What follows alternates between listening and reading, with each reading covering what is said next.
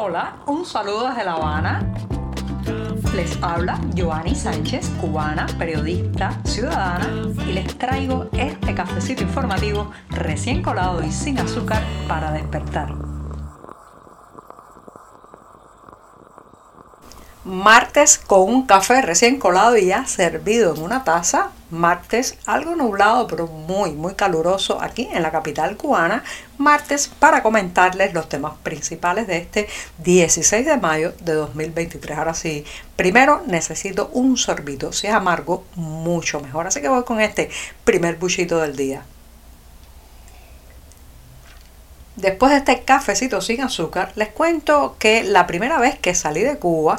allá en el lejano año 2000 yo me había creído totalmente toda la propaganda oficialista, todas las caricaturas que aparecían en los suplementos de humor, todos los discursos que salían desde el poder cubano de que por allá afuera la naturaleza, el medio ambiente, digamos todo ese contexto natural que nos rodea había sido devastado por el consumo, por eh, las industrias, por la apatía de la sociedad y bueno pues los bosques habían muerto, las chimeneas de las industrias soltaban su oscuro humo hacia la atmósfera sin que nadie pues digamos se opusiera a ese fenómeno, yo, yo lo creía realmente, fue un verdadero impacto, un golpe durísimo llegar a países donde no solamente veía bosques, se veía también una presencia de la naturaleza dentro de las ciudades, sino sobre todo una gran conciencia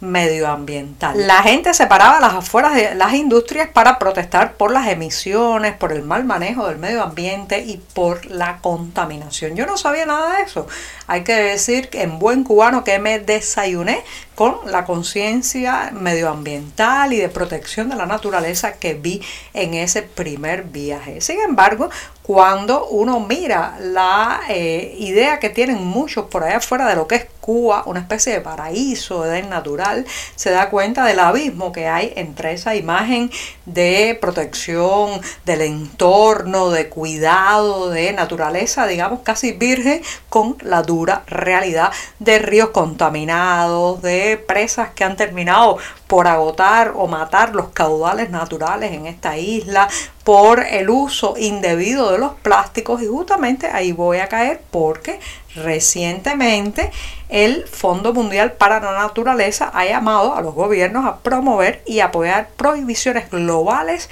y en entre esas incluyen la eliminación gradual de los productos de plástico de un solo uso. Cuando uno lee esto dice, bueno, ¿qué vamos a hacer en Cuba para cumplir estas ordenanzas que vamos a hacer en Cuba para ponernos en, digamos, en sintonía con el cuidado medioambiental. Bueno, pues saben, lo que vamos a hacer o lo que está haciendo el régimen cubano, no vender productos en plástico para eliminar el plástico. No es una, digamos, no es una voluntad política de cuidado de la naturaleza, sino la crisis, la profunda crisis que estamos viviendo, que hace que para una familia un, eh, digamos, un, bo, un pomo, un litro de refresco, un envase de plástico se ha convertido en un lujo, pero no es que no lo quieran comprar y no lo deseen, es que no se puede porque no lo hay o porque cuesta demasiado caro. Fíjense, esa ambivalencia, no se puede eh, proteger el ambiente desde la imposición, no se puede proteger la naturaleza desde el no hay, sino desde una conciencia, un entrenamiento, una educación que es la que aquí nos falta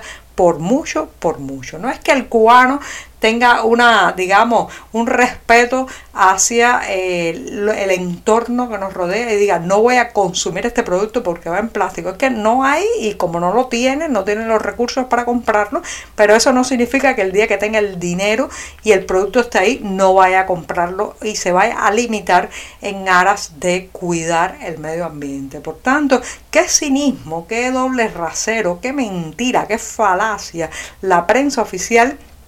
cuando comenta estas noticias, estas ordenanzas internacionales de reducir los plásticos de un solo uso, mientras una central eh, turca de generación eléctrica en la Bahía de La Habana nos invade todo el aire de un humo gris y oscuro, eh, además con olores a hidrocarburos cada mañana. Qué falacia, qué mentira todo eso, cuando el plástico depende si es usado, digamos, en campañas políticas, es corre a raudales sin limitaciones. Ahora bien, Qué falacia también cuando no se le enseña a los niños en las escuelas el cuidado y el respeto a la naturaleza y sobre todo se les miente, como me hicieron a mí, que me creí aquella primera vez que salí que me iba a encontrar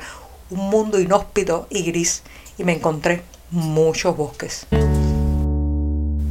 La crisis económica de los años 90 fue pobre en recursos y productos, pero rica, rica en leyendas urbanas, ¿sí? Ese momento en que tocamos fondo en esta isla y que el oficialismo rebautizó con el eufemismo de periodo especial, fue también una, eh, digamos, una etapa de nuestras vidas en que los rumores, lo que ocurría, pues ganaba connotaciones también de información, porque la prensa oficial no contaba muchos de esos detalles del cada día. Recuerdo, bueno, todo tipo de historias, la gente se comía los gatos, también, bueno, pues eh, eh, digamos que adulteraba, sustituía, falsificaba todo tipo de alimentos que dieron eh, pie a lo que reitero eran verdaderas leyendas urbanas. Bueno, pues en este periodo especial 2.0, en esta nueva crisis que se parecen algunos puntos a aquella otra, están también brotando unas historias, algunas de ellas hasta confirmadas. Por ejemplo, la prensa oficial ha tenido que confirmar recientemente el robo de 11 conejos que se utilizaban para pruebas de laboratorio en el Centro de Ingeniería biotecnológica de la provincia de Santi Espíritu en el centro de la isla. ¿sí? El comunicado eh, buscaba parar, digamos así, la, el temor popular porque se había dicho que estos 11 conejos robados tenían además eh, tuberculosis, o sea, estaban contagiados por temas de estudio y análisis médicos y de laboratorio con tuberculosis. Bueno, pues ahí ha salido la prensa oficialista a desmentir lo de la tuberculosis, pero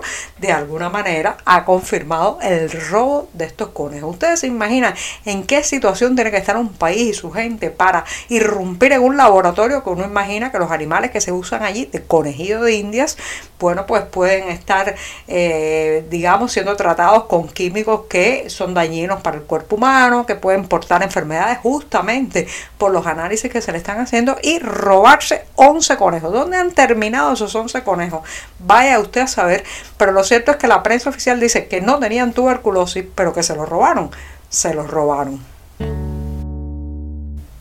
El tema de la isla en fuga del país que se escapa de la nación que hace sus maletas sigue siendo muy protagónico en el cada día de nuestra realidad. En este caso voy a hablar de Uruguay porque ya saben que los cubanos no se van a un lugar, sino que escapan de un lugar, donde quiera que se abre una pequeña ventana, una oportunidad migratoria, allí, allí van a parar mis compatriotas deseosos de dejar atrás todo este sistema disfuncional, toda esta falta de expectativas, todo este dolor acumulado en Cuba. Bueno, pues Uruguay fue una de esas puertas de salida y ahora mismo cerca de 10.000 cubanos que viven en ese país suramericano podrían perder su estatus legal de, debido a ciertas normativas que está implementando el gobierno uruguayo, porque el gobierno de ese país se ha puesto en serio con un requisito que ya existía pero que ahora lo está exigiendo con mucha más fuerza y se trata de la acreditación de entrada legal, sobre todo desde Brasil,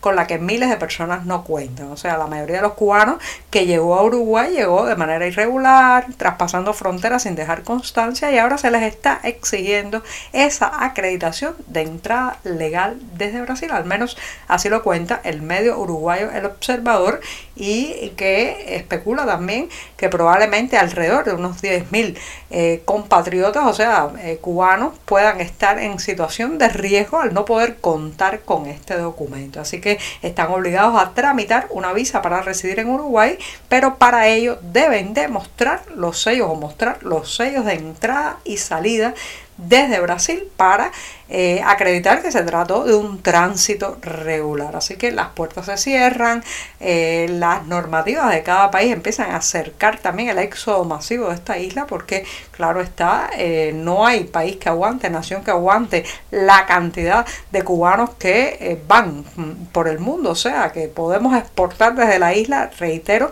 con esas ansias de encontrar no solamente prosperidad económica, sino también libertad. Así que ya saben, unos 10.000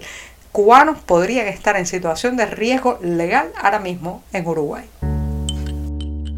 Música para despedir el programa, música para decir adiós hasta mañana miércoles, pero también música para pensar, reflexionar y, por qué no, liberar. Asimismo, porque voy a recomendarles que se acerquen a la nueva canción que han lanzado los artistas cubanos Yotuel Romero y Giancarlos Canela que presentaron este lunes en Miami un directo, se llama, la canción se llama Sueño y sigue la estela de la famosa Patria y Vida. Ya saben que Patria y Vida se ha convertido, digamos, en la banda sonora de la inconformidad, la rebeldía, el deseo de cambio en Cuba, incluso aquel 11 y 12 de julio de 2021, cuando la gente se lanzó a las calles en varios puntos de la geografía insular, coreaban parte de este tema y especialmente el lema de patria y vida. Así que Yotuel Romero y Giancarlo Canela han lanzado Sueños que, como su título lo dice, pues sugiere lo que todos esperamos, lo que todos deseamos, esas ensoñaciones de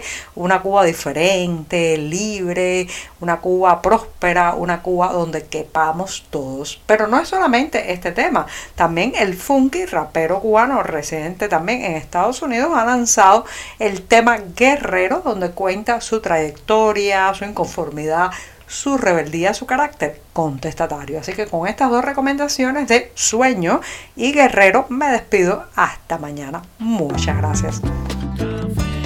Por hoy es todo. Te espero mañana a la misma hora. Síguenos en 14medio.com. También estamos en Facebook, Twitter, Instagram y en tu WhatsApp. No olvides, claro está, compartir nuestro cafecito informativo con tus amigos.